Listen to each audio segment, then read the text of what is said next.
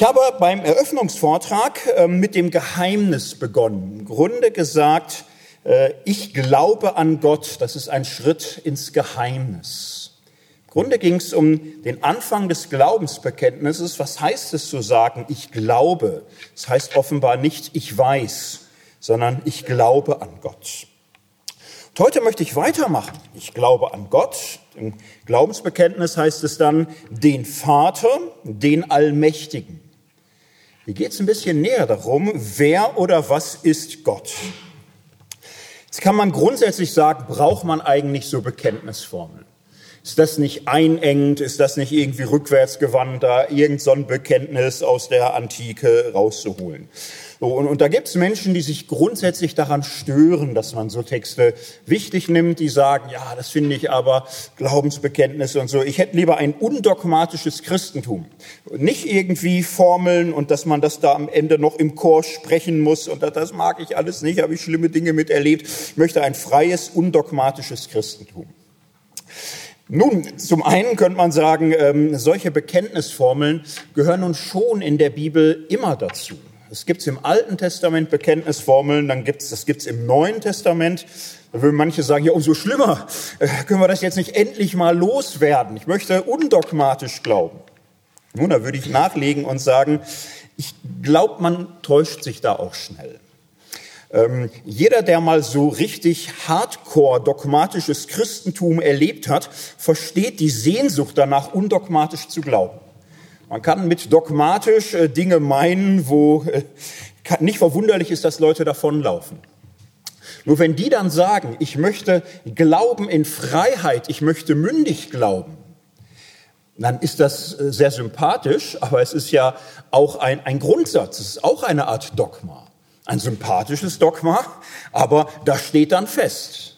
Und, daher denke ich, ähm, es ist im Grunde die Frage, was sind die Grundsätze, die mich orientieren? Ohne solche Grundsätze glaubt man nie. Es ist dann die Frage, wie sehr man sich es bewusst macht, wie sehr man es auslegt, durchbuchstabiert, aber auch wie steif und starr oder wie frei und befreiend damit man umgeht. So, also an Gott, den Vater, den Allmächtigen. Das wird über Gott hier gesagt am Anfang. Und dasselbe kommt ja im Glaubensbekenntnis noch einmal vor. Bisschen später heißt es über Jesus Christus, sitzend zur Rechten Gottes des allmächtigen Vaters. sind die beiden Begriffe über Gott, Vater und der Allmächtige. Gut, wir haben uns darauf geeinigt, wir nehmen das jetzt mal ernst. Bekenntnisse, Dogmen, Formulierungen. Aber jetzt kann man nachfragen, warum ausgerechnet die? Man kann mit dem Glaubensbekenntnis ja durchaus fremdeln und sagen, das ist alt und irgendwie ehrwürdig und so, aber du lieber Himmel, ähm, es gefällt mir nicht. So, was ist das für ein Glaubensbekenntnis? Ne? Jesus Christus wird geboren, Jungfrau Maria, zack, sofort dazu und schon muss er leiden und sterben und begraben werden. Und wo ist der ganze Rest? Wo ist äh, Nachfolge und Heilung und äh, Gottesliebe und Nächstenliebe und Barmherzigkeit und die Armen? Also man, man kann mit dem Glaubensbekenntnis auch unzufrieden sein. So, da, da kann man berechtigte Fragen dran stellen. Das kann man hier auch. Was wird über Gott gesagt? Dass er Vater ist und allmächtig. Das könnte man ja jetzt ganz bibeltheologisch in Frage stellen und sagen, Moment, ist das eine gute Auswahl? Wenn man sich die Bibel so anschaut, was da alles über Gott steht, kann man das darauf zurechtstutzen. Der meist äh, zitierte Vers der ganzen Bibel ist ja ähm, Wahrscheinlich Exodus 34 erste Mal oder in dem Psalmen, Datierungen sind sehr schwierig, aber ein Vers, der acht bis zehnmal vorkommt. Er lautet Gott, gnädig und barmherzig, geduldig und von großer Güte und Treue. Das ist der meist zitierte Vers der ganzen Bibel, also innerhalb der Bibel, aufgegriffen und wieder aufgegriffen und wieder aufgegriffen, variiert. Bis zu 20 Mal kommen solche Wendungen vor. Und das sind lauter Eigenschaften, wie Gott ist. Gnädig, barmherzig, geduldig, äh, Güte und Treue. Warum ist das nicht ins Glaubensbekenntnis gekommen? Vater kommt im Alten Testament ganz wenig vor. paar Mal nur, ist auch gar nicht äh, spezifisch christlich erstmal auf den ersten Blick. Zeus wird auch als Vater angerufen. Mit der Allmacht ist es noch schwieriger. Es kommt im Alten Testament im Grunde gar nicht vor. Neuen Testament ganz selten. Und auch nur auf Schleichwegen ist es so, viele kennen den Ausdruck, äh, der Herr Zebaoth. Und was das heißt, ist gar nicht so leicht. Das heißt manchmal der Herr der Herrscharen. Und dieses Wort, der Herr Zebaoth, wurde in der griechischen Übersetzung des Alten Testaments, der Septuaginta, übersetzt als Theos Pantokrator, Gott der Allmächtige. Und in der Form kommt es hunderte von Malen vor, aber eine griechische Übersetzung, die ist mindestens nicht genau, und äh, zweimal aus der Septuaginta übernommen taucht es im Neuen Testament auf. Also, man könnte jetzt äh, sich richtig warm meckern und sagen, das Glaubensbekenntnis hat mächtige Probleme.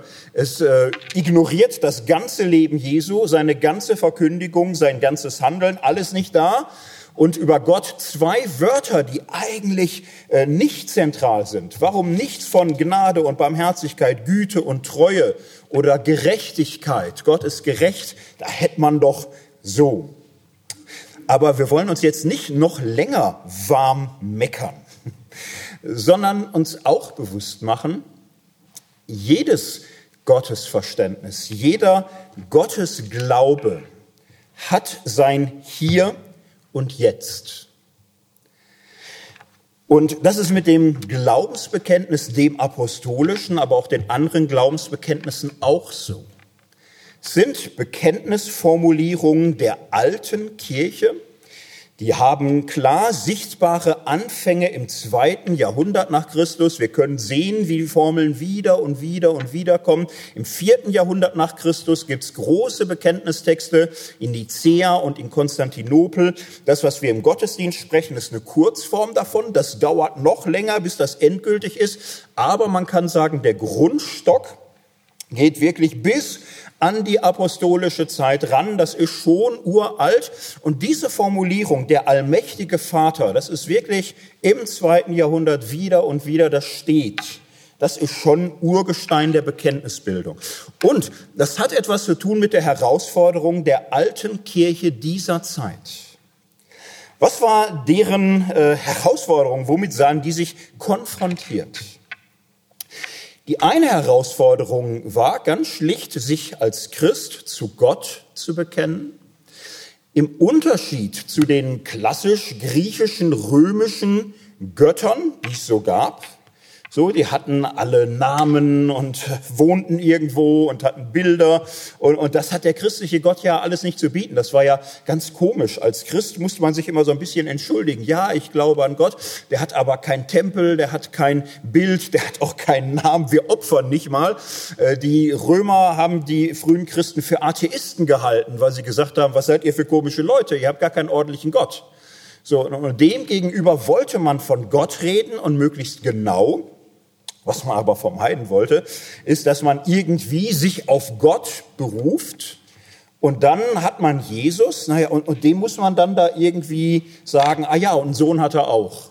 So, und das äh, hätte viele Probleme aufgeworfen. Und sehr früh wird klar, Christen reden von Gott nie anders als vom Vater Jesu Christi und von Jesus als vom Sohn Gottes. Und man macht von Anfang an deutlich, wir glauben an den Gott, der sich in Christus offenbart. Das ist der Punkt hier. Es geht nicht darum, wir glauben an Gott und unser Gott ist männlich. Das ist äh, überhaupt nicht das Anliegen. Von Anfang an ist der Vater immer der Vater Jesu Christi. Der Gott, den wir nicht anders denken können, als bezogen auf diesen Jesus von Nazareth, den wir nicht anders beschreiben können als Sohn Gottes. Und das gehört zusammen, das ist unser Glaube. Dieses ähm, auf Christus zentrierte Gottesverständnis ist das Erste, was man sagen wollte. Das Zweite, man hatte damals Konkurrenz ähm, Reihe von Erlösungsreligionen, die teilweise gleichzeitig entstanden sind, teilweise auch als Abspaltung des Christentums, als kreative Fortentwicklung des Christentums, waren im zweiten Jahrhundert äh, eine ungeheure Konkurrenz. So ähm, Zeus und äh, Jupiter und äh, Poseidon und so weiter, die wankten schon Arm in Arm nach Valhalla, um das mal germanisch auszusagen. Also die hatten äh, Aktien im Sinkflug. Ne? Da, da, da merkte man, da sind viele nicht mehr sicher, ob da irgendwie was dran ist und so. Der Kaiserkult wurde durchgezwungen. Aber so, so schicke, orientalische, ägyptische Isis, Osiris, also das hatte irgendwie Konjunktur. Und es gab eine ganze Reihe von ähm, dualistischen Religionen dualistischen Erlösungsreligionen, die ähm, sehr stark so ein Schwarz-Weiß-Denken an den Tag legten. Ähm, wer in Game of Thrones so ein bisschen drin ist, also der Herr des Lichts, so, nicht? Die Nacht ist finster und voller Schrecken und so. Also dieser Stil, dieser Religionsstil, faszinierend, bisschen gruselig und, und so, das äh, war Mode.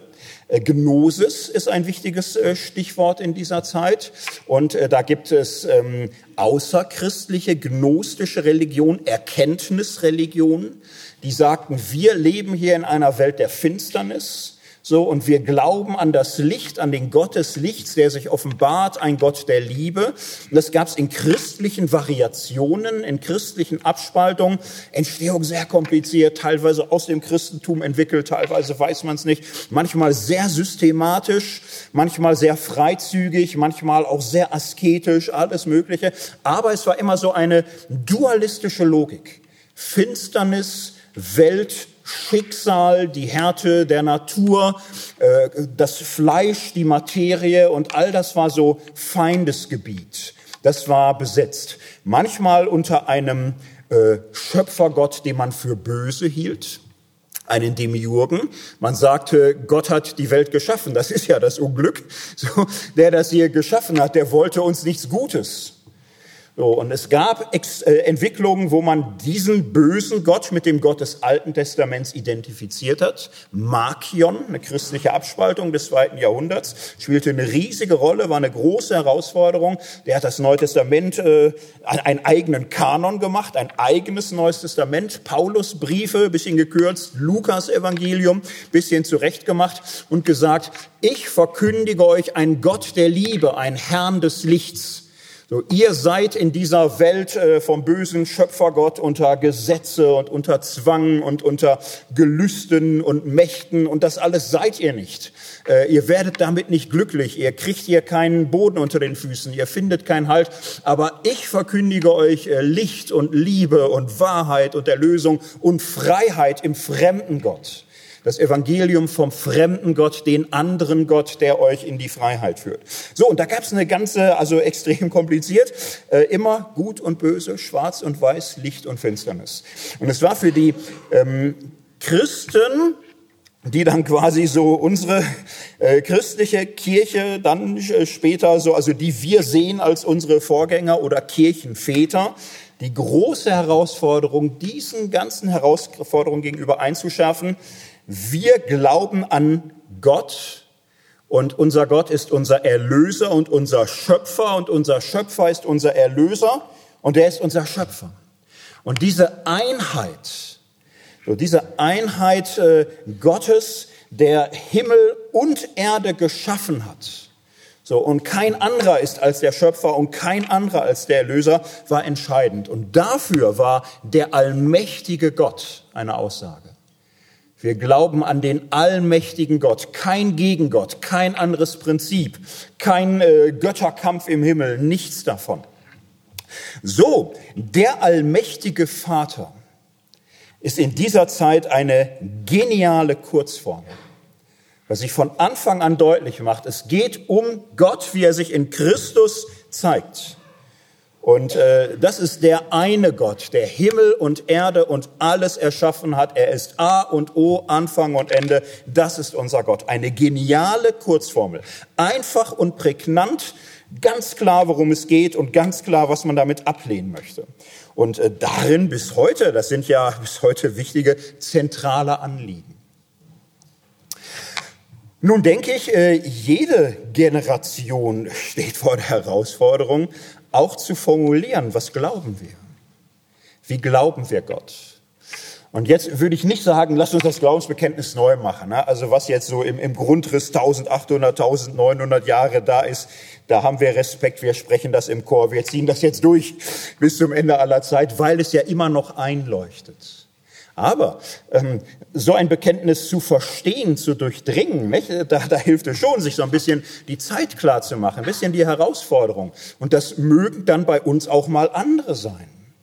Äh, und da mögen bei uns auch mal andere Missverständnisse aufkommen. Zum Beispiel sollte sagen, ja, mir gefällt das einfach nicht, weil es mir zu viel Männerwirtschaft da. Es sind ja nur Männer. Und die einzige Frau in diesem Bekenntnis ist auch noch Jungfrau. Das mag ich nicht. So, ne? Und das ist nicht gemeint damals, das war nicht die Absicht, aber man muss es auch hören und äh, schauen, dass man es so auslegt, dass diese Missverständnisse vermieden werden. Ich orientiere mich an diesem Glaubenserkenntnis, Bekenntnis nun ein wenig, aber ich variiere es auch. Ich werde heute Nachmittag nicht über Gott als Vater sprechen. Zum einen, da gibt es einen genialen Worthausvortrag von Sigi Zimmer, werden viele kennen.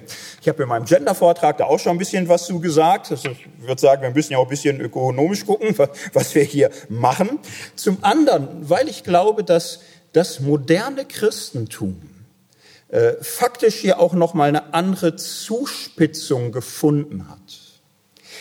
Darum möchte ich heute Nachmittag sprechen über den Gott der Liebe. Morgen über den Gott der Macht. So, und ich meine damit diese Spannung aufzugreifen. Der Gott, der sich in Christus offenbart als unser Vater, als Gott der Liebe und aber auch dieser Gott als der Allmächtige. Es geht mir um diese Spannung. Die Variation ist der Gott der Liebe, ist heute mein Thema. Und ich möchte einen einzigen Satz heute Nachmittag auslegen, den ganz schlichten Satz, Gott ist Liebe. Gott ist Liebe. Dieser Satz ist zutiefst wahr. Kauft mir wahrscheinlich jeder ab. Und dieser Satz ist äh, gefährdet. Und er kann auch gefährlich sein. Das ist ein Satz, der überwältigen kann, begeistern, faszinieren. Ist aber auch ein Satz, der äh, frustrieren kann. So eine Fata Morgana, die unendlich viel verspricht, äh, dann aber nie liefert oder nie greifbar wird. Und es ist ein Satz, der sehr flach verstanden werden kann, sehr banal. Ja, schlimmer noch, ist ein Satz mit Kitschgefahr. Kitschgefahr, dass man diesen Satz so, so flach und banal und Larifari und süßlich und verlieblicht versteht, dass er nicht trifft, dass er nicht trägt, dass er nicht hält. Jeder Satz über Gott ist letztlich ein Zeichen, ein Symbol, ein Hinweis, was auslegungsbedürftig ist. Das hatten wir im Geheimnisvortrag. Es, es gibt im, im christlichen Glauben keine 42-Lösung. Ganz glasklare Ansagen, klar wie eine Zahl, wo man nichts mehr auslegen muss, nicht deuten, sondern einfach zack, 42 ist 42. So ist es nicht. Gott ist Liebe, kann man sehr verflachend verstehen, sehr kitschig, sehr unangemessen. Und mir geht es heute darum, diesen kurzen Satz, Gott ist Liebe, ein wenig Tiefe zu geben, ein wenig Gewicht zu verleihen, diesen Satz zu retten vor der Gefahr äh, verflachenden, geistlosen Redens über Liebe. Denn es ist ein ungeheurer, ungeheuer vieldeutiger Satz. Und diese Vieldeutigkeit dieses Satzes ist sein Reichtum ja, aber auch wirklich die Herausforderung, diesen Reichtum nicht äh, zu übersehen oder zu verlieren oder sonst wie zu verbaseln. Ich möchte in drei Schritten diesen Satz ausloten. Gott ist Liebe. In einem ersten Schritt möchte ich äh, diesen Satz verstehen ja, als, als Basissatz des Christentums in der Neuzeit und äh, das müssen wir uns wenigstens kurz klar machen. Es ist nicht seit 2000 Jahren so, dass Christen schon immer sagten, Gott ist Liebe, das ist das Schönste oder so. Es ist nicht so. So im, im Mittelalter war das entscheidende Wort für Gottes Heilshandeln die Gnade. Es ging um Gnadenlehre. Es war das viel wuchtigere Wort. Damit, daran hat man sich abgearbeitet, an der Gnade. So, oder Luther Rechtfertigung. Reformation funktioniert in juristischer Sprache. Vor zwei Jahren haben wir uns daran abgearbeitet. Worthaus 6 auch gemerkt, diese juristische Sprache hat so das Ding, sie lässt heute viele kalt. So, diese Sprache von angeklagt und freigesprochen, gerecht gesprochen, so, wo viele denken, ach Gott, stand ich vor Gericht, wusste ich gar nicht. So, es war eine zentrale Sprache für das 16. Jahrhundert. Sie war befreiend, sie war erlösend. Ist heute nicht unmittelbar plausibel, muss man viel erklären. Es ist eine neuzeitliche Zuspitzung, dass wir vom Gott der Liebe reden. Da könnte man jetzt auch eine Stunde dran verwenden, das werde ich jetzt nicht tun, aber es kurz antippen. Liebe insgesamt ist in den letzten 100 Jahren eine Aktie, die sich im Wert äh, verhundertfacht hat. So, das war äh, früher auch beim Heiraten nicht so das Ding. So, nicht? Also man hatte ungefähr eine Idee, dass es Liebe gibt irgendwie, aber fand das auch wie so eine Art Wahnsinn. So, man, man sieht ja in Romeo und Julia, wohin das führt. So, und da hätte man eher gewarnt ne? und, und gesagt, äh, wenn du eine, eine Braut nach Hause führst, dann fühl nicht in dein Herz hinein, sondern guck auf den Acker ihres Vaters oder so. Ne? Das bleibt und da irgendwie so ein kurzer Rausch, du lieber Himmel, ne? da, da, da können wir alle nicht von existieren. So, aber ähm, in den letzten Jahrhunderten finden wir es pervers im, im Grunde. Äh, Zwangsehen oder verheiratet werden und, und so, das verbieten wir gerade. Das ist aber nun im äh, christlichen Abendland äh, eine Kuriosität, denn die Liebesheirat ist jetzt so nicht das gewesen, was äh, zu jeder Zeit und immer und überall so das Übliche war. Freiwilligkeit war schon viel. Christentum hatte immer Freiwilligkeit, aber das war's dann auch. Und jetzt wirklich zu sagen, die müssen aber beide ineinander verliebt sein, äh, da hätten die Menschen sehr gestaunt, was wir für wahnsinnige Ideen heute haben. Aber äh, wir haben die Ideen. Und das hat jetzt nicht mehr nur so irgendwie nice to have oder so, sondern für viele ist das äh, Sinn des Lebens. Lieben und geliebt zu werden, ist das größte Glück auf Erden. Irgendwie so bei, beim ganz jungen Goethe gibt's das noch. Das war noch nicht äh, vollendete Weimarer Klassik, aber ja auch so anrührend. Nicht? Und es ist aber diese Zeit, die wirklich sagt, äh, ein Leben ohne Liebe verdient es nicht, gelebt zu werden. Goethes Werther. Das ist äh, neuzeitlich, das ist modern, das ist ähm, so, weil was passiert in der Liebe? In der Liebe finde ich die tiefste Bejahung meiner selbst als Person. Und äh, der Neuzeit ist ein ungeheures äh, Bedürfnis mehr und mehr gewachsen, solche Bestätigung im umfassenden Sinne zu gewinnen weil gleichzeitig viele Dinge, die mir früher meinen Stand gegeben haben, einfach auch äh, nachlassen und schwinden. So mein Stand in der Gesellschaft, wer ich bin, von Geburt an, so von Geburtsrechten und, und all das löst sich im Grunde auf, wird in einer marktorientierten Gesellschaft abgelöst durch Leistungsanforderungen. Du bist was du leistest, du bist, was du kannst, du bist, was du verdienst. Das heißt, es wächst im, im Grunde ein permanenter Druck, es wird immer wichtiger.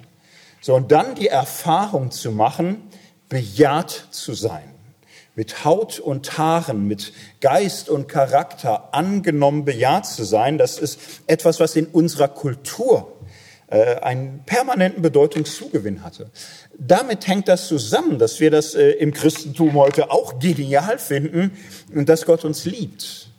Das ist ein kultureller Hintergrund. Ich möchte ähm, ein paar Dinge sagen über den, den biblischen Hintergrund dieses Satzes, Gott ist Liebe. Das ist ja ein Satz, der in der Bibel nicht schon am Anfang steht. Alten Testament gibt es Aussagen über die Liebe Gottes, eine ganze Reihe, aber es ist auch nicht ständig und permanent und jeder Prophet und so. Viele Propheten husten einem auch ganz schön was. Nicht? Also die haben da nicht permanentes Liebesgesäusel und so. Da, da wundert sich mancher Christ, was da los ist. Ähm, Im Neuen Testament, spät am Ende der Kanongeschichte, da taucht dieser Satz auf. Ersten Johannesbrief, Gott ist Liebe. Und das ist ja ein steiler Satz. Nicht? Gott hat viele Eigenschaften. Er ist gnädig und barmherzig und gerecht und gut und geduldig. So. Und man hätte aber nicht in, in diesem Maße gesagt, Gott ist Gerechtigkeit oder Gott ist äh, Geduld. Äh, Im Hebräischen legt das sowieso überhaupt nicht nahe, solche Abstraktformulierungen zu machen. Es ist im Neuen Testament wirklich ein Gipfelsatz, ein Satz, der das Wesen Gottes beschreibt. Denn die Eigenschaften Gottes, die vielen Adjektive, die stehen ja nebeneinander. Nicht? Und da steht manchmal nebeneinander, Gott ist geduldig, aber er ist auch ein eifernder Gott. Gott ist gütig, aber er kann auch ein zorniger Gott sein. Und das ist mit Eigenschaften so. Das kann so und so und, und so. Da kommt viel mit dahin. Ähm, Liebe. Gott ist Liebe, ist eine Wesensaussage. Und äh, jede Eigenschaft, die man noch hinzufügen wird, wird eine Eigenschaft der Liebe sein. So verstehen wir das heute, tun wir das zu Recht. Es gibt bis heute Christen, die an der Stelle schon unzufrieden sind. Die sagen, ja, aber nein, da, da, Gott ist nicht nur Liebe. Äh, die ärgern sich, komisch eigentlich, aber es gibt Leute, die das nicht ertragen können, dass Gott zu lieb wird und ähm, sagen dann, ja, ist aber nicht nur Liebe, er ist auch Zorn. So, oder er ist auch heilig. Und das, das geht nicht, dass man sagt, er ist nur Liebe. Nun, die ganze alttestamentliche Geschichte, finde ich, kann man lesen als ein Weg hin zu dieser Aussage. Schon diese große ähm, Bundesformel, Gott ist barmherzig und gnädig, geduldig, voller Güte und Treue, geht's dann weiter, aber er lässt nicht ungestraft. Also es ist sofort im Folgenden vom Zorn die Rede. Der gehört dazu. Der gehört im Alten Testament selbstverständlich dazu. Aber es gibt einen großen Unterschied zwischen dem Zorn Gottes und diesen Eigenschaften. Diese Eigenschaften, so ist Gott. Er ist immer gnädig und barmherzig und geduldig und all diese Kette von Eigenschaften. Zorn ist immer etwas Momentanes, ein Auffallen, eine zornige Phase Gottes, wo Gott zornig ist über etwas, was seinem Wesen widerspricht. Gott ist da zornig, wo etwas seinem Wesen der Güte und der Barmherzigkeit und der Liebe entgegensteht.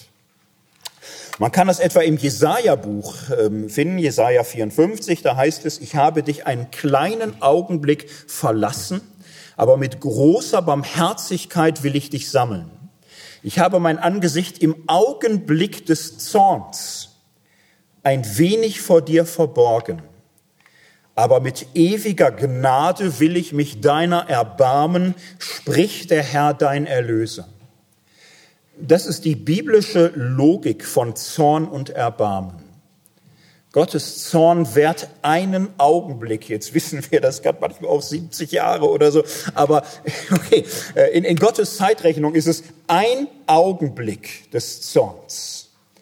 Aber mit ewiger Gnade will ich mich erbarmen.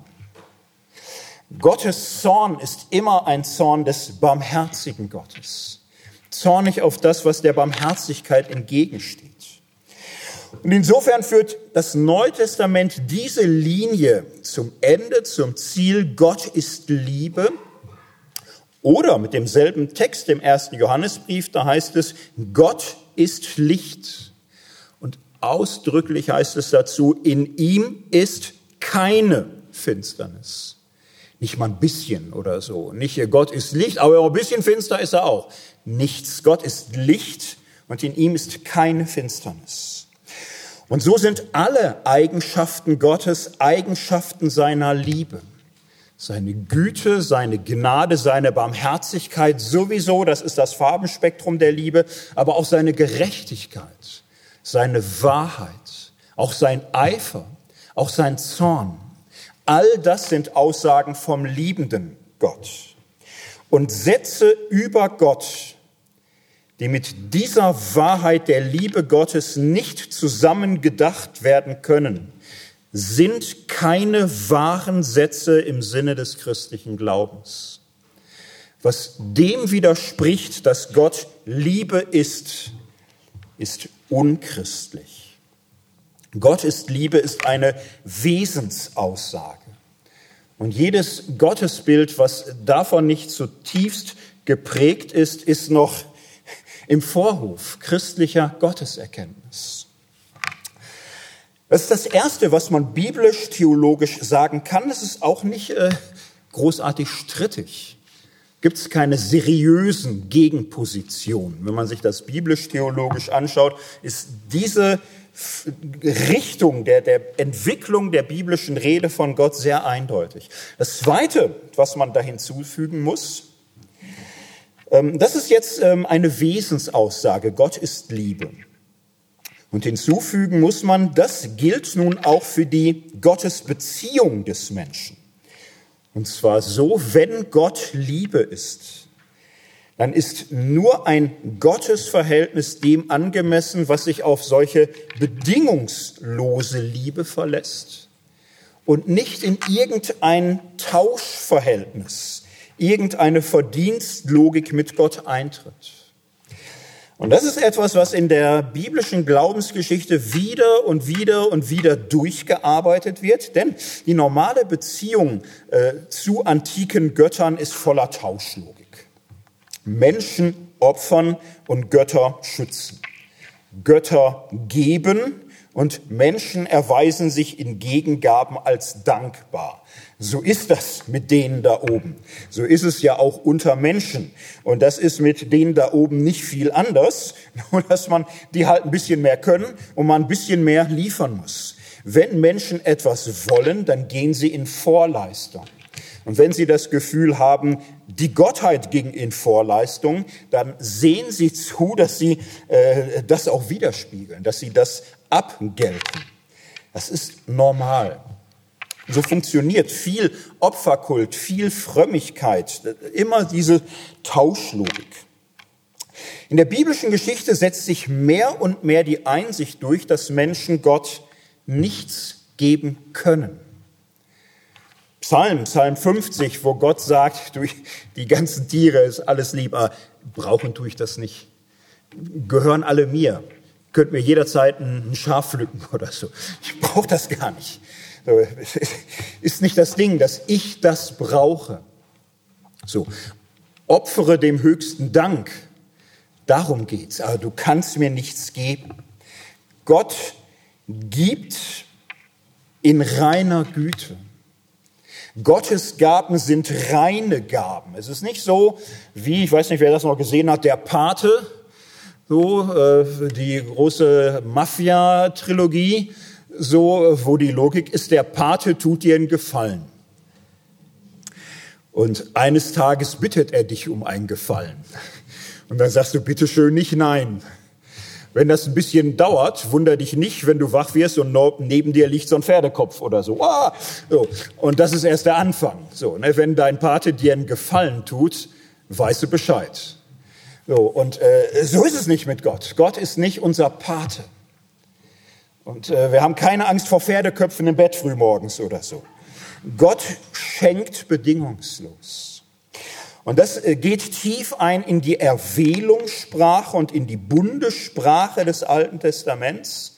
Deuteronomium wo es heißt, äh, Gott hat dich erwählt, ich habe dich erwählt, nicht weil du ein großartiges Volk bist oder irgendwie toll oder sonst, du bist das kleinste aller Völker. Stimmt nicht mal, aber ist ein cooler rhetorischer Effekt. Das, das kleinste, sondern weil ich dich geliebt habe. Die ganze Bundesgeschichte durchbricht je und je die Tauschlogik. Und im Neuen Testament noch einmal mehr, Gott liebt den Sünder bedingungslos. Und wenn der Mensch darauf im Glauben antwortet, dann ist das nicht so, dass er sagt, aber glauben musst du. Ich würde dich schon lieben, aber wenn du nicht glaubst, nö, dann nicht. So, sondern Glaube heißt allein der Glaube, das heißt, ich kann nichts geben, bringen, bieten.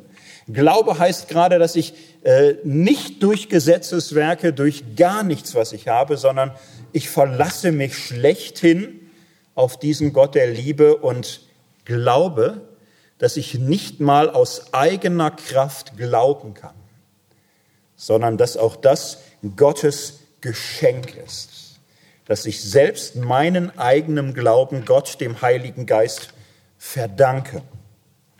Gott ist Liebe. Ein bisschen biblisch-theologisch ist eine Wesensaussage und sie meint Liebe rein bedingungslos. Und das ist alles andere als eine triviale Logik. Diese Formel hat einen weiten Weg hinter sich durch unendliche Wendungen altorientalischer und hellenistischer Religionsgeschichte, um am Ende so klar formuliert zu werden. Gott ist Liebe. Wir haben es jetzt ein bisschen biblisch-theologisch unterfüttert. Und ähm, solche Wahrheiten wollen angeeignet werden. Und das werden sie je nach Zeit, je nach Kultur auch ganz unterschiedlich. Ich möchte mal zwei Aneignungsweisen nebeneinander stellen, die mir gerade vor Augen stehen war letztes Jahr in China, bin ein bisschen rumgekommen in Peking und so. Ich habe mich an alle Gesetze gehalten, keine Fehler gemacht und so. Und ähm, jeder, der da aber ist, ähm, kann nicht übersehen, das Christentum hat da einen Lauf. So, und wenn wir über das 21. Jahrhundert sprechen, ich glaube, uns äh, Deutsche und uns Mitteleuropäer tut die Einsicht gut, dass wir der Nabel der Welt äh, schon lange nicht mehr sind und dass äh, Dinge, die in China passieren, vielleicht auch viel wichtiger sind für die weitere Zukunft als das, was wir hier alles so machen mit unserer deutschen Sprache und so, die wir ganz heilig und großartig finden. Aber großes Land, viele Menschen, hm, viel Zukunft in der Luft. Und äh, was da passiert ist, Millionen und Abermillionen von Chinesen werden gerade Christen die ähm, haben sich verhundertfacht in einem Jahrhundert. Und in den letzten Jahrzehnten gab es kein Jahr, wo nicht Millionen Chinesen äh, das Christentum, den christlichen Glauben annehmen. Und es hat da eine spezielle Geschichte. Das ist ja in Japan ist das nicht so. Das ist in Taiwan, da ist es auch nicht so, obwohl das irgendwie auch Chinesen sind, aber da läuft das nicht so. Es ist in Indien auch nicht so. Es ist in China so. Was ist da los? So, China ist ähm, Land äh, letzten Jahrzehnte massive Umwälzung, mehrere Wellen der Entwurzelung. Äh, kommunistische Revolution, langer Bürgerkrieg, Japan, Russen und, und so weiter, äh, kommunistische Revolution. Okay, man kommt ungefähr irgendwie an. Und auf einmal Kulturrevolution, die, die gerade noch oben waren und angesagt und wichtig, müssen jetzt mit ihrer Zahnbürste den Boden schruppen und werden geschlagen und sind ganz unten. Und die, die gestern noch Pöbel waren, haben rechtzeitig Mao Mao geschrien, sind jetzt oben auf. So radikale Entwurzelung. Alles, was gut war, ist auf einmal schlecht und was überflüssig war, ist auf einmal entscheidend. So paar Jahre später äh, war es auch ein Fehler irgendwie. Ne? Aber man merkt, ah, war, war, war Probleme und so vergessen war. Neue Revolution, ähm, Marktkräfte. Bildung, Technologie, Handel, freie Wirtschaft. Und auf einmal eine riesige kapitalistische Explosion. So, und äh, Mao-Bibel ist immer noch gut, aber da brauchst du nicht mehr lesen oder so. Also wenn du was kannst, wenn du was weißt, wenn du was schaffst, wenn du dich reinhängst, dann kannst du richtig etwas bringen. So, und solche Entwurzelungen, solche Umwälzungen haben im Grunde ein Land, eine Kultur geprägt, Du kannst was werden. Du kannst Glück haben. Aber du kannst auch durchgereicht werden ans unterste Ende. Äh, darum kämpfe. Steh auf der richtigen Seite der Geschichte. Knie dich rein. Und äh, es gibt über eine Milliarde Chinesen, wenn du nicht willst, nehmen wir einen anderen. Dann gehst du zurück irgendwo hin, wo du nicht wieder hin wolltest. So, und das ist eine Kultur des Drucks, der Leistungsanforderung, und manchmal kann es sein, dass weder Mao noch der Markt ein Foto für dich haben. Und dann bist du raus. So, und ähm, das ist mir beschrieben worden. In dieser kulturellen Konstellation gibt es einfach wahnsinnig viele Chinesen, denen das unbedingt einleuchtet, wie großartig ist, wenn da jemand kommt, du bist bedingungslos geliebt. Da ist jemand, der ist an deiner Seite und der kennt deinen Namen. Wer kennt schon deinen Namen? Deine Mutter, die am Ende der Welt irgendwo sitzt. Du bist hier eine Nummer. Du bist einer von Millionen. kein Mensch kennt hier deinen Namen, will auch keiner wissen. Aber der kennt deinen Namen. Und der hört dich. Und der sieht dich. Und der weiß, wie es dir geht. Und äh, bei dem bist du nicht ersetzlich, sondern unersetzlich. Und Millionen Chinesen leuchtet es wahnsinnig ein, dass das eine fantastische Botschaft ist. Und sie erleben, wenn sie zusammenkommen, etwas, was sie so nicht kennen. Sie kommen zusammen und es zählt kein Status, kein Parteibuch, keine Leistung, keine Kompetenz, nichts, was äh, das Wirtschaftswachstum fürs nächste Jahr auch wieder pusht, äh, sondern einfach zusammenkommen als Geliebte Gottes, als Geschwister. Und der Satz, Gott ist Liebe, ist für Millionen Chinesen helles Licht. Licht, was ihr Leben hell macht und heil und satt und ganz und geborgen und angenommen und angekommen, gehört, gesehen, getragen, begleitet. Und das gibt's, das geschieht. Dieser Satz, Gott ist Liebe, ist für sie unmittelbar einleuchtend. Da da springen die drauf an, es hilft und trägt und es ist neu und fremd und exotisch und das finden die gerade auch prickelnd. So, das gibt's. Das ist in Weimar anders. Ich glaube, in den letzten 18 Jahren kann man nicht sagen, jedes Jahr kamen hier 1000 Weimarer äh, zum Glauben und haben äh, Gottes Liebe in ihr Herz aufgenommen. Man kommt mit den Taufen gar nicht hinterher, schon Wassermangel in der Kirche und so. Gar nicht. Ist hier anders. So, ne? Hier ist so ein bisschen Deutschland der Blues irgendwie. Ne? Wir zählen die Kirchen, die wir im Jahr schließen und nicht die Taufanmeldungsrekorde und, und so. Nicht? Bei uns äh, sind die Pfarrer frustriert von Burnout vor lauter fortlaufendem Erfolg und nicht vor äh, äh Kiemen an den Händen vor lauter Taufen oder so. Es ist anders. Und ähm, auch hier passieren ja Dinge. Auch in Deutschland geschehen Dinge. Nur der Satz, Gott ist Liebe, ich glaube, wenn wir mit so einem Plakat hier durch die Straße gingen, würden viele sagen, oh nee, wieder ein Bekloppter irgendwie. Ne? Es hat ja so ein bisschen irgendwie das Erbe, man weiß es nicht, so ein bisschen äh, überholt irgendwie. Es leuchtete direkt zu wenig ein. Es hat zu tun mit dieser Aura, es ist so eine Religion von früher mal. Religion im Niedergang. Ja, die Menschen waren früher mal Christen. Ja, da, da stehen noch Kirchen. Ja, ja, sind schöne Konzerte drin. Aber ja, die, die Religion, das ist ja klar. Ich kenne auch keinen mehr, der da hingeht. Aber ja, soll gewesen sein, hört man so. So. Und ähm, doch ist es ja nicht nur Niedergang. Auch in unserer Zeit finden Menschen Zugang zu diesem Gedanken, oft aber andersrum. Es gibt Menschen, die machen irgendwann im Leben die Entdeckung, dass so manches an ihrem Leben auch gut ist. So, es kommt noch vor.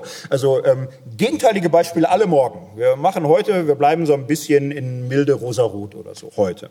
So, es gibt Menschen, wenn sie abends ihre Kinder äh, zu Bett gebracht haben und so, dann denken die, schon schön. schon schön, so ein kleiner Mensch irgendwie. Ne? Ihm auch schlafen noch mal zu sehen, ist auch schön. Und äh, ist auch äh, schön, einen Partner zu haben und Freunde zu haben. Ist schön. So, es ist gut und einen Beruf zu haben und äh, alle Knochen zu spüren, die gerade nicht wehtun oder so. Das ist auch schön. Ist gut. So, manchmal machen die Menschen dazu die Entdeckung, es ist auch nicht selbstverständlich. So, da hat viel zu beigetragen. Da haben die Eltern zu beigetragen. Ja, oft fällt einem ein, was einen so gerade ärgert. Aber manchmal merkt man, ja, ist ja alle, ich bin ja auch schon komisch, merke ich, meine Kinder sagen es mir auch und so. Äh, meine Eltern müssen irgendwas auch richtig gemacht haben, weil vieles ist auch gut. Ich verdanke ihnen viel. Sie haben viel für mich reingebuttert, geopfert. Ich verdanke nicht nur meinen Eltern viel, sondern Lehrern die mal zu einer, einer schwierigen Zeit das richtige Wort gefunden haben die es geschafft haben, mich für was zu begeistern. Und äh, die mein Leben so durch einen kleinen Schubs etwas eröffnet haben, was für mich eine, eine Quelle der Freude ist und der Kraft und der Begeisterung, das verdanke ich denen. Ich hätte das nicht entdeckt. Ich habe eine Lehrerin, die hat mal irgendwie fallen gelassen, dass äh, der Zauberberg von Thomas Mann schon geil sei. Äh, ich habe es gelesen, ich habe es jetzt siebenmal im Leben gelesen, ist fantastisch. Die hat das einfach nur mal so fallen gelassen oder so, es ist großartig. So, und dann kann man sammeln und sammeln und merken, ich hatte Vorbilder. Und äh, ich bin auf Ideen gebracht worden und kleine Tipps so. Und es ist vieles eigentlich, was doch gut ist. Und manchmal kommen Menschen zu dem Satz, das Leben hat es mit mir gut gemeint. Nicht immer leicht. Waren harte Zeiten bei. Es war manchmal ruppig und es hat mich manchmal auch äh, gegen die Wand gehauen und dann nochmal. So, aber es ging weiter. Das Leben hat es gut gemeint. Ich habe auch Glück gehabt. Und manchmal haben Menschen dann so ein bisschen Gefühl von Dankbarkeit und sie probieren den Satz, klingt das doof, ich bin dem Leben dankbar. Vielleicht kann man das so sagen. So, und das ist ein spannender Punkt. Vielleicht fällt Ihnen da auf, dass Sie lächeln denken, ja, guck mal, meine Oma hätte gesagt, ich bin Gott dankbar. Sagt man ja heute nicht mehr. Und wenn man weiter nachdenkt, kommt man vielleicht auf die Idee, warum eigentlich nicht? Warum sagt man das nicht mehr? Ich, ich kann doch sagen, ich bin dem Leben dankbar, das fühlt sich gerade noch okay an. Was, was ist so schwierig mit, mit Gott? Naja, man weiter drüber nachdenkt, vielleicht, er hat so einen schlechten Ruf gekriegt. So, ne, irgendwie so komisches Bodenpersonal und Kreuzzüge, dann fällt einem alles wieder ein, Hexen und, und sonst wie. Deswegen sagt man das nicht mehr. Ja, stimmt. Aber Warum lasse ich mir von den Verrückten dieser Welt das Wort kaputt machen? Kann ich nicht einfach wieder mir das Wort Gott gönnen? Vielleicht haben all die, die dieses Wort so äh, missbraucht und beschmutzt haben, also warum erweise ich denen die Ehre, das Wort zu meiden? Wenn ich schon sage, ich bin dem Leben dankbar, warum probiere ich nicht mal, ich bin Gott dankbar zu sagen? oder ich danke dir, Gott. Und Menschen, die das tun, spüren auf einmal, ach, das ist doch schön, eine Adresse dafür zu haben. Eine Adresse für den Dank. Und die Dankbarkeit, die ich gegenüber dem Leben habe, wird noch ein bisschen runder, wenn ich sagen kann, ich danke dir. Und wenn man dann den letzten Tick weiterdenkt und sagt, und das Wichtigste, was ich erfahren habe im Leben, ist die Liebe, am Anfang und in der Mitte und immer wieder, das Leben hat mich Liebe erfahren lassen, dann ist der Satz, Gott ist Liebe, dafür vielleicht nicht schlecht, so als Zusammenfassung. Vielleicht ist es das, was das Leben ausmacht. Nicht nur die Liebe ist Gott, sondern Gott ist Liebe. Und so hat das Christentum nicht nur viele Wohnungen, sondern auch manche Tür. Manche Tür mit großer Neonüberschrift, Gott ist Liebe, komm zu Jesus und werde heil. Aber vielleicht auch Seiteneingänge und Umwege, wo man nach langer Suchphase sich annähert und irgendwann sagt, warum soll ich mir das Wort Gott madig machen lassen? Ich gönne es mir einfach und überlasse es nicht den Verrückten dieser Welt, die damit Schindluder treiben. Das war ein erster Gedankengang zum Satz Gott ist Liebe. Jetzt möchte ich im Folgenden nichts davon durchstreichen. Ich möchte aber jetzt eine zweite, andere Perspektive einnehmen. Das war der Satz Gott ist Liebe und so wie ich ihn entwickelt habe, ist es ein Beziehungssatz. Das ist eine Wesensaussage über Gott. Den haben wir so mehr und mehr hineingenommen in die Beziehung zu Gott. So ist er gemeint in der Bundessprache des Alten Testaments, in der Gottesbeziehung. Man könnte es zusammenfassen, was heißt denn lieben? Augustinus sagte mal, lieben heißt, ich will, dass du bist. Den Satz, Gott ist Liebe zu glauben, bedeutet mit diesem Grundton zu leben. Gott sagt, ich will, dass du bist. So wie du bist, will ich, dass du da bist. Und so beginnt die Bibel auch mit Geschichten sofort auf Seite zwei. Die Menschen waren nackt und schämten sich nicht. Nichts leisten müssen, nichts bringen müssen, sich nicht verdienen müssen, dass man ist, sondern gewollt sein, bejaht sein, geliebt sein. Ich will, dass du bist. Gott ist lieber als Beziehungslogik. So, und jetzt möchte ich eine andere Logik dazu bringen und, und doch, ähm, sagen wir mal, einem einseitigen Verständnis dieser Beziehungslogik äh, äh, das ein, ein bisschen relativieren. Neulich gehört von einem berühmten Schauspieler, hat seine Oscar-Rede gehalten und wir wissen, wie das so ist und so. Ne? Man kann da im Grunde mitsprechen, man könnte es auch. Würde einer von uns einen Oscar kriegen, wir wüssten, was wir machen würden. Wir würden erstmal stehen und, und so ne? und sagen, ich danke meinem Manager und ich danke der Jury und ihr seid fantastisch und ich danke meiner bezaubernden Frau und meine Eltern, schade, dass sie es nicht mehr mitkriegen und, und so und, und man dankt und so. Und er machte das alles so. Ne? Und dann sagt er irgendwann, und ich danke auch Gott dafür, dass er immer an mich geglaubt hat. So. So, und er hätte sagen können, und meine Fitnesstrainerin auch, Samantha, es war fantastisch mit ihr und so. Und das ist, es ist nicht falsch, man spürt, aber ein bisschen komisch ist es vielleicht. Ne? Ein bisschen komisch. Ich danke dir, Gott, dass du immer an mich geglaubt hast und so. Was auch immer, ein prima Kerl ist jetzt so. Ähm, nicht falsch, aber was passiert da? Merken, man kann äh, Gott einbauen in äh, so eine Weltsicht, wo sich im, im Grunde alles so um uns dreht und im, im Grunde die Welt aufgeteilt wird in, äh, was weiß ich, Instanzen, die uns bestätigen und äh, Sachen, die wir ignorieren. Man kann das so machen.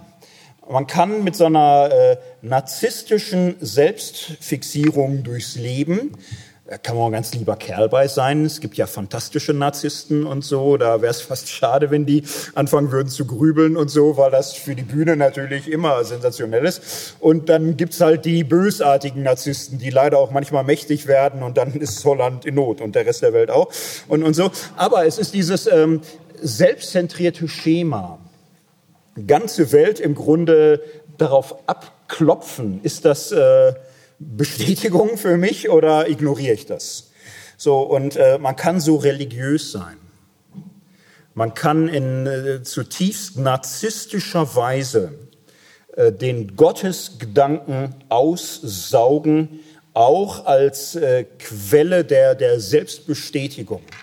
Und man kann das auf die eigene Community übertragen. Man kann von der eigenen Glaubensgemeinschaft äh, wie so ein Stammdenken so. Und wir sind die Guten und wir sind die Richtigen. Und wir stehen auf der Seite des Sieges und, und wir werden triumphieren über unsere Feinde und alle die so so ein kollektiver Narzissmus der Selbstbestätigung. Und Gott ist im, im Grunde derjenige, man steht dazu, aber im Grunde man ist auf der Straße des Sieges und die nicht. So, es gibt narzisstisch äh, instrumentalisierte Gottesbilder, wo Liebe was äh, zutiefst Unreifes und äh, Beschränktes bekommt. Es gibt in der Bibel ja, ja, also es gibt da zwei Traditionslinien zum Begriff der Liebe. Ich habe bis jetzt stark gemacht die Linie der Bundessprache, sage ich mal, alles sehr abgekürzt, der Erwählung. Gott erwählt aus Liebe. So, und es gibt eine andere Linie im Alten und Neuen Testament, die Sprache der Gebote. Das Gottesgebot, Deuteronomium, so sollst den Herrn, deinen Gott, lieben. Levitikus, du sollst den Nächsten lieben wie dich selbst bei Jesus beides zusammengeführt, das Doppelgebot der Liebe, ist durchaus aber auch im Frühjudentum starke Tendenz, das Liebesgebot ins Zentrum zu nehmen des jüdischen Glaubens. Wir finden das bei Paulus und Johannes auch aufgenommen. Bei Paulus und Johannes finden wir diese Gebotslinie verbunden. Dieser Tradition der Bundesliebe, dass Gott uns liebt, die Liebe ist. Interessanterweise in den synoptischen Evangelien Matthäus, Markus, Lukas sagt Jesus praktisch nie, dass Gott uns liebt. Interessant. Ne? Aber lassen wir das mal so stehen. Es ist bei Paulus und Johannes zusammengeführt und diese beiden Dinge gehören dann auch zusammen. Man kann sie voneinander ablösen, nicht? dass man nur so diese Liebe nimmt so und, und diese andere äh, Gebotstradition übersieht. Und die hat natürlich auch aber ihr zentrales Gewicht und ist in der Christentumsgeschichte stark betont worden, auch stark entfaltet worden. Und das eine habe ich genannt, eine Beziehungslogik, dass Gott uns liebt. Das andere nenne ich jetzt eine Weglogik. Und die ganze Christentumsgeschichte hat das immer wieder entfaltet. Die Liebe ist eine Weisung Gottes, ein Gebot. Wir werden auf einen Weg gesandt, den Weg der Liebe zu gehen und in der Liebe zu wachsen.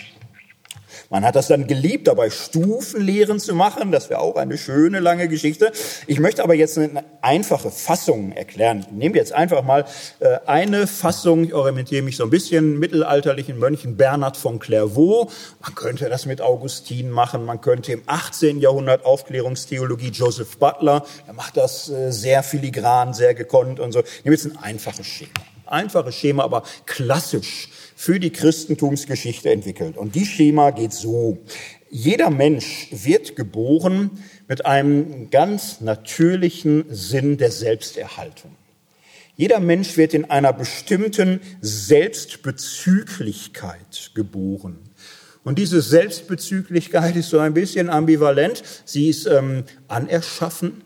Es ist eine mitgegebene Selbstliebe, die in Maßen legitim ist, als Selbstbejahung der Kreatur. Sie ist zugleich das, was äh, in der Sünde pervertiert wird, zentral wird, dominant wird und dann ist es schlecht. So, und ähm, im normalen menschlichen Leben kommen wir sehr abhängig auf die Welt und erfahren es als wohltätig, wenn Menschen uns gut tun. Und äh, fast alle Menschen lernen, die, die ihnen gut tun, zu lieben. Wir lieben sie, weil sie uns gut tun. Wir lieben unsere Eltern, weil sie uns wohl sind. So, und das ist ja auch etwas, wenn man von äh, Geburt von den eigenen Eltern getrennt sind und da sind da irgendwie andere. Man, man lernt die lieben und auch ohne Probleme in der Regel. Aber, aber man lernt die lieben, die einem wohltun. Es ist eine natürliche Entwicklung zur Nächstenliebe um seiner selbst willen. So, und all das ist äh, das, wo fast alle auch hinkommen, wo, wo Jesus aussagt, nicht, was tut ihr Besonderes, wenn ihr eure Freunde und Nächsten liebt? Das, das tun alle. Das, das tun die Heiden, die Zöllner, alle lieben ihren Nächsten, weil man um seiner selbst willen die liebt, die einem wohl sind. So, und dann sagt äh, Bernhard und die große christliche Tradition, die Reifung des menschlichen Lebens besteht darin, den anderen um seiner selbst willen zu lieben. Das ist Liebe im gesteigerten Sinne. So, und das ist auch für den Christen die Herausforderung. Der natürliche Mensch weiß erstmal nichts von Gott, er liebt sich selbst und so. Und wenn er versteht, Gott tut mir wohl, Gott ist mir gut, dann kann man lernen, auch Gott zu lieben, um des eigenen Vorteils willen. Die Herausforderung ist, Gott lieben zu lernen, auch wenn es nicht läuft, wenn es schwer ist, wenn der einem was zuzumuten scheint. Und das ist schwer, so ihn zu loben, wenn man keinen Grund hat in dem, was passiert. Und Bernhard sagt aber, naja, das, das ist es letztlich, wo Gott uns hinbringen möchte, so den anderen um seiner selbst willen zu lieben. Gott um seinetwillen zu lieben, auch den Nächsten um seinetwillen zu lieben. Ja, das ist schwer. Nur, ähm, so ist Gott. Er liebt uns, weil wir wir sind. Und Jesus Christus ist diesen Weg der Liebe gegangen bis ans Kreuz. Und das ist so die normale Strecke der Heiligung von der selbstbezüglichen Nächstenliebe hin zur selbstlosen Nächstenliebe. Das ist die, der, der, der normale Lebensprozess und dazwischen sind die allermeisten mehr oder weniger weit. Und Bernhard sagt, es gibt noch eine letzte Stufe. Diese höchste Stufe heißt, auch sich selbst nur noch zu lieben um Gottes Willen.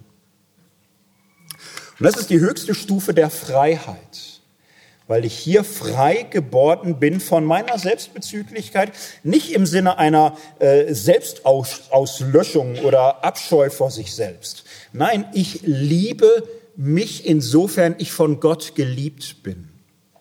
Und ich nehme mich an und schätze mich wert und pflege meine Gaben um Gottes Willen und bin frei von jeder Selbstbezüglichkeit, von jeder Erfolgsorientierung oder jedem Umgeworfenwerden von Misserfolg oder Leid.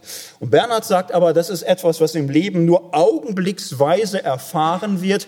Das ist die Liebe der Seligen. Das ist die Liebe in der Ewigkeit, wo wir alles und auch uns selbst nur noch lieben um Gottes Willen. So, und das ist der Weg. Und wir sehen, es ist ein Weg der Reifung es ist ein Weg, mehr und mehr zum anderen zu sagen, ich will, dass du bist. Auch wenn ich dich nicht verstehe, auch wenn es mir wehtut oder meine Wünsche frustriert oder meine Erwartungen enttäuscht oder ich lernen muss, ich loslassen muss, aber ich will, dass du bist und nicht, dass du dich verbiegst, wie ich dich gerne hätte. Das will ich nicht dann würde ich ja nicht dich lieben. Und äh, das ist der Weg einer Selbstdezentrierung, einer Zurücknahme seiner selbst. Und auf diesem Weg aber verliert man sich nicht, man wird eigentlich der, den Gott immer gemeint hat. Und das ist die christliche Berufung, eine Entwicklung über jede narzisstische Selbstzentrierung hinaus. Gott ist Liebe heißt dann, Liebe ist der Weg, und die Wahrheit und das Leben. Und es ist ein Prozess und es ist ein immer mehr hinausgeführt sein über die eigenen Grenzen. Lieben heißt dann mehr und mehr zu entdecken, dass die Welt sich nicht um mich dreht. Und Liebe lässt auch den Fernsten in Sicht kommen. Ich sehe auf einmal, dass mein Leben zu tun hat mit Menschen, die ich gar nicht sehe. Menschen, die die Folgekosten tragen meines äh, Lebensstils. Menschen, die auf anderen Kontinenten leiden an unserer Art zu wirtschaften, zu handeln, Rohstoffe zu verbrauchen. Auf einmal sehe ich die auch. Und ich nehme das ernst und ich nehme solche Fragen der Wirtschaft, des Sozialen, der Ökologie ernst. Und das sind Entwicklungen des neuzeitlichen Christentums. Neuzeitliche Christentum ist ja nicht nur Verfall. Es gibt Krisen, Erscheinung. Aber es gibt auch dieses Wachstum, dass Nächstenliebe auch Fernstenliebe sein muss. Und dass der Hunger in der Sahelzone und Überschwemmungen in Bangladesch und Ghettoisierungsfolgen in Lateinamerika mit uns zu tun haben. Das Leid der indigenen Bevölkerung und das, äh, der Frust von äh, demoralisierten Wanderarbeitern, das hat mit uns zu tun und schließlich die Erde und das Ökosystem, vom Aussterben bedrohte Tierarten, äh, Regenwälder Indonesiens, der Golfstrom, es hat mit uns zu tun. Und in der Liebe zu wachsen und mehr und mehr zu sehen und wahrzunehmen und die Selbstzentrierung narzisstischer äh, Erfolgsorientierung zu überwinden, ist ein solcher Weg der Liebe. So, das ist eine zweite Perspektive, die ich äh, auf das Thema Liebe geworfen habe. Jetzt ist es eine Herausforderung, mit diesen beiden klarzukommen. Das ist nicht anspruchslos, das Erste und das Zweite miteinander zu verbinden. Ich nehme zunächst mal äh, wieder ein etwas verflachtes Problemniveau. Ich denke, viele kennen den Satz, Gott nimmt dich an, wie du bist, aber er lässt dich nicht, wie du bist denke, es kennen viele. Jetzt möchte man auf den ersten Blick meinen, ja, super, ein fantastisches Wort, weil das ja beides miteinander drin. Er nimmt mich an, wie ich bin, aber er lässt mich nicht, wie ich bin, wachsen. So. Ja, gut, also wem es hilft, wer sagt, ja, fantastisches Wort, lebe ich mit, ist mein Konfirmationsspruch oder so, dann jetzt weghören. Weil ich finde, es ist ein, ein gefährliches Wort. Es ist vor allem für Christen ein potenziell vergiftetes Wort. Gerade für die dabei sind, ist das ja eine ganz schlechte Nachricht. Im Grunde wird das oft so gemeint, Gott nimmt dich an, wie du bist. Das war vor deiner Bekehrung. Da hätte er dich genommen mit allem Möglichen. Jetzt bist du ja dabei. Ne? Und jetzt, wenn du dich nicht verändern lässt, dann bist du wieder raus. So ist das oft gemeint. Es wird eine nachträgliche Bedingung. So, und das Aber in diesem Satz, das ist die Häresie. Da wird so eine Verbindung hergestellt. Ne, Gott nimmt dich an, wie du bist, solange du dich dann auch verändern lässt.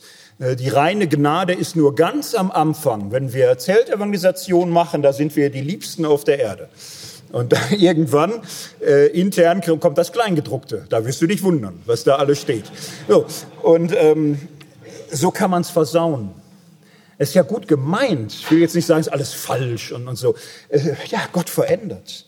Liebe verwandelt. Liebe ist Weisung.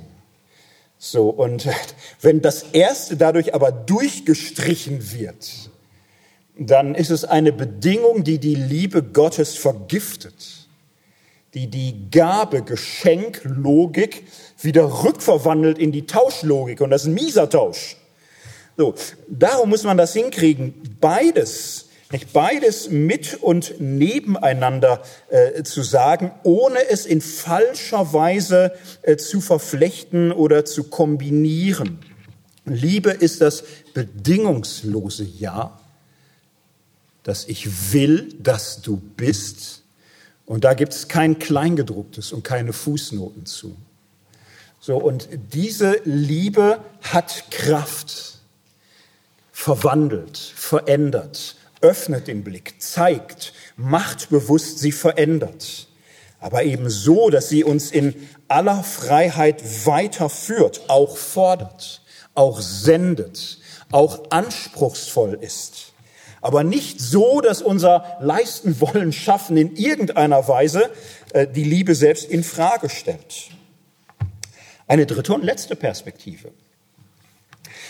Wir haben zweimal über den Satz Gott ist Liebe gesprochen. Das erste, sage ich mal, jetzt in so einer Basisausstattung als existenzieller Satz, als Grundsatz.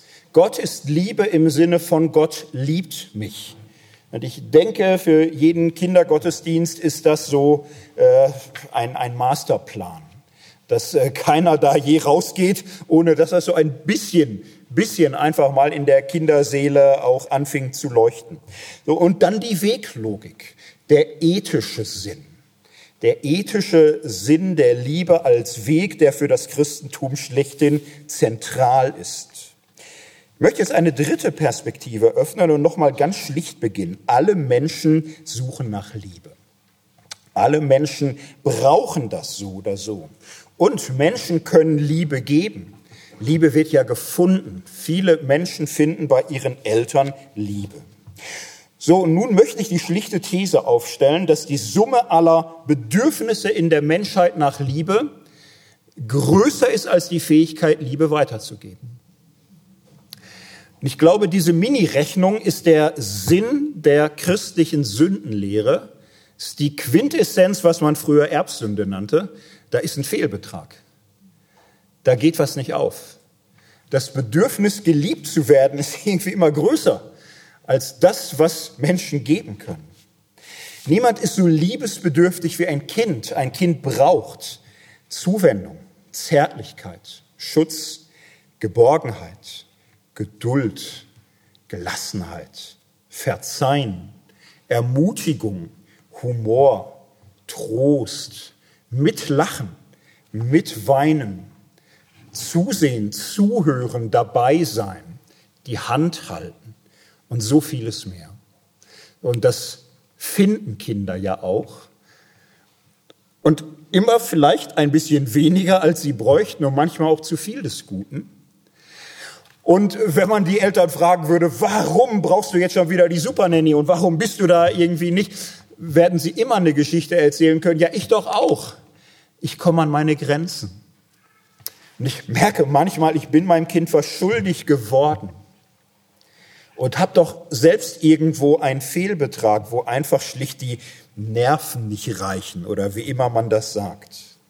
So, und was wird aber mit diesem Fehlbetrag? Da ist keine EZB im Sicht, die sagt, ich kaufe hier alles auf oder so. Was, was ist mit den, den, den Schulden, die da angehäuft werden? Ja, manches kann nachwachsen im Leben, nachreifen. Aber da ist ein Fehlbetrag. Und da geschehen unter Erwachsenen Dinge, die niemals hätten geschehen dürfen.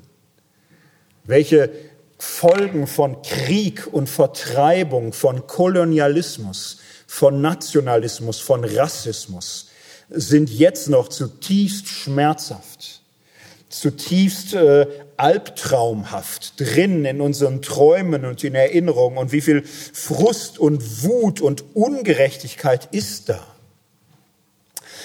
Und ähm, ja, das, das ist die Welt, das ist das Leben, wo wir äh, klarkommen müssen mit diesem Fehlbetrag. So, und wie kriegt Gott das hin? Der Satz Gott ist Liebe habe ich bis jetzt in, in zweierlei Richtungen ausgelegt. Zum einen als Basisliebe Gottes zu seinem Geschöpf und so dann als ethischer Satz der Weg, der für uns Menschen gut ist. Der Satz Gott ist Liebe hat im ersten Johannesbrief eine größere Tiefe. Es ist ein zutiefst äh, Christus geprägter Satz. Er steht in einem Abschnitt, der mit den Worten beginnt, 1. Johannes 4,9. Darin ist erschienen die Liebe Gottes unter uns, dass Gott seinen eingeborenen Sohn gesandt hat in die Welt, dass wir durch ihn leben sollen. Gott ist Liebe ist ein Satz, der den gekreuzigten Gott vor Augen hat. Es ist ein Staunen über die Versöhnung. Es ist ein Staunen über Kreuz und Auferstehung. Es ist ein Zeugnis dieser Offenbarung in Christus als Mensch, als Leidenden, als Gekreuzigten. Gott ist Liebe, meint die Liebe dieser Versöhnung. So, und was ist Gottes Herausforderung? Ich möchte einfach mal seine Herausforderung beschreiben. Wie kriegt man das hin, dass all das Leid dieser Welt Gewicht hat? Dass Gott nicht einfach sagt, schwamm drüber, ich liebe euch doch alle. Wäre eine Möglichkeit. Aber Nehmen wir mal die Geschichte vom verlorenen Sohn. Wir kennen sie alle, ne? da, da zieht er los, verjubelt und so, ja, schlechte äh, Konjunktur, er kommt zurück, der Vater nimmt ihn wieder an, jubelt, Trubel. Da ist dieser andere Sohn, der will nicht feiern. Jetzt sagt Gott nicht sofort so ein Blödmann, also der Vater, der Vater sagt im Gleichnis nicht sofort so ein Blödmann, soll er doch. Ne? Nein, das Gleichnis sagt ausdrücklich, da ging der Vater hin und bat ihn. Und das sollte man siebenmal lesen, bevor man irgendwie schäbig über diesen anderen Bruder redet. Machen wir es uns noch ein bisschen dramatischer. Stellen wir uns vor, der Sohn wäre gezogen, der eine, und hätte vorher sein Leben lang den anderen Bruder immer so ein bisschen gepiesackt. Und bevor er gegangen wäre, hat er ihm das ganze Geld geklaut und die Freundin ausgespannt. So, fällt nicht ins Gewicht, er hat doch sonst viel Mist getan. Dann kommt er wieder, kommt nach Hause, so, und der andere Sohn sieht auf einmal, wie da sein alter Quälgeist wiederkommt. Und der Vater Tränen überströmt sagt, mein Junge, ich freue mich so, komm ein mein Herz. Wie guckt man dazu, wenn der Vater sich mit dem Täter versöhnt, dessen Opfermann war? Schwer. Und man kennt das, Eltern kennen das, glaube ich. So, wie kriegt man das hin? Ein Kind, was Mist gebaut hat, ein anderem Kind, Geschwisterkind, Schwester, Bruder, ein reingewürgt, verletzt, beleidigt. Und dann, dann sagt es, es, es tut mir leid. Und man möchte ihm auch verzeihen, aber man sieht auch sein anderes Kind, wo der Schmerz immer noch tief ist. Und da ist es nicht so einfach zu sagen, also ich verzeih dir schon mal, deine Schwester kommt da noch hin, dass die dir auch verzeiht. Ist keine dolle Erziehung. Aber das Problem hat äh, Gott in milliardenfacher Ausführung. Wie macht er das? Wie macht er das, dass jedes Leiden zählt? Und er nicht einfach ruft, äh, schwamm drüber, egal, ich bin Gott, ich verzeihe euch alles. So, feiert zusammen, ihr alle, Mörder und Opfer und, und so. Feier, ich habe alles vergeben. So, geht nicht. Es ist wahnsinnig schwer, universal zu lieben. Nicht doch die Opferliebe und doch den Schmerz sehe und jede Träne gezählt habe und jeden Schrei gehört habe. Wie mache ich das, dass das Gewicht hat? Und wie mache ich das, dass ich nicht einfach äh, Böses mit Bösem überwinde? Nicht einfach sage, das, das lösche ich alles aus, was da nicht lief. So, wie mache ich das denn, das Böse mit Gutem überwinden? Wie schaffe ich das, dass alles Leid zählt und dass Schuld und Verantwortung ernst genommen werden und nicht einfach durch Strafe ausgelöscht wird und ich zugleich Versöhnung stifte? Wie im Himmel, so auch auf Erden. Und es ist ja im Vater unser eine Zielbeschreibung. Vergib uns unsere Schuld, wie auch wir vergeben unseren Schuldigern. Das ist das Ziel. So ist Frieden im Himmel und auf Erden, das Versöhnung vertikal und horizontal. Aber wie mache ich das? Soll ich da befehlen, jetzt vergeb verdammt nochmal? Wie kann ich das schaffen, dass alles Vergangene zählt und ich zugleich neues Leben schaffe, neue Beziehungen? So, und davon handelt das Wort vom Kreuz. So müsste man reden über Versöhnung. Und ob man dann Sühne sagt oder Stellvertretung oder was auch immer, darum geht's, das Problem zu lösen. Und jetzt kommt der Cliffhanger. Damit geht's weiter in Worthaus 9 nächstes Jahr.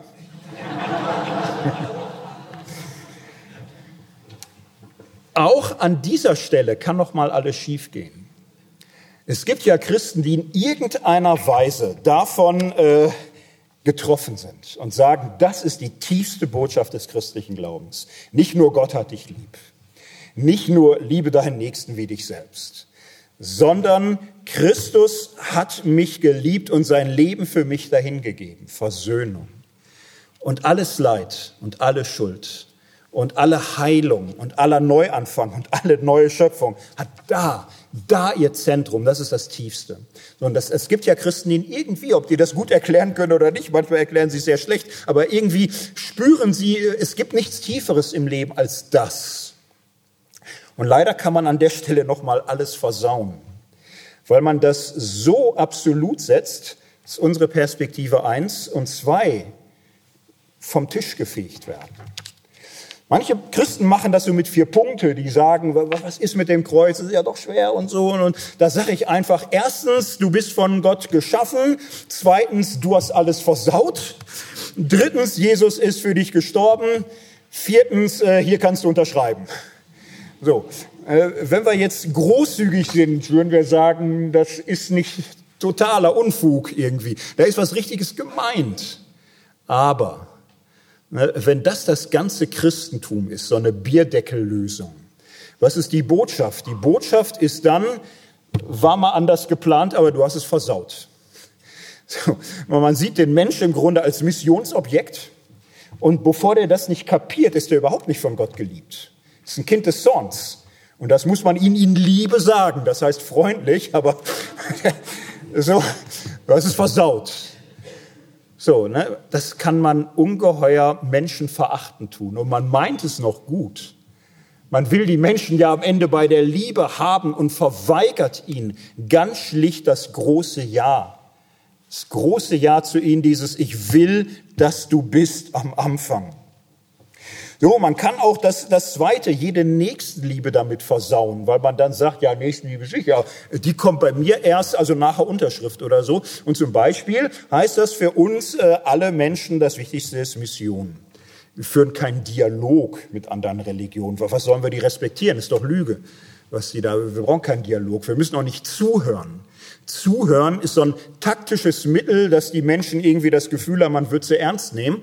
Letztlich sitzen wir auf der Lauer, um in dem entscheidenden Moment Kachong, so. Nimm ihn an, den Herrn, den Heiland und, und so. Man kann das wahnsinnig lieblos machen. Man kann ganz elementaren Respekt vor anderen Menschen, anderen Lebenswegen, anderen Weltanschauungen, andere Religionen. Man kann ganz elementaren Respekt verweigern weil man sein eigenes Schema so absolut setzt, dass man keine andere Liebe da gelten lässt. Auch hier eine dritte Perspektive der Liebe. Ja, die tiefste, so, aber nicht die einzige, sondern die steht mit den anderen Dingen zusammen. Gott ist Liebe. Dieser Satz ist die Kurzformel des Christentums in der Neuzeit. Es gibt keinen treffenderen Satz, keinen zentraleren, darin steckt alles. Das ist das E gleich M mal C hoch 2 der religiösen Welt im Christentum.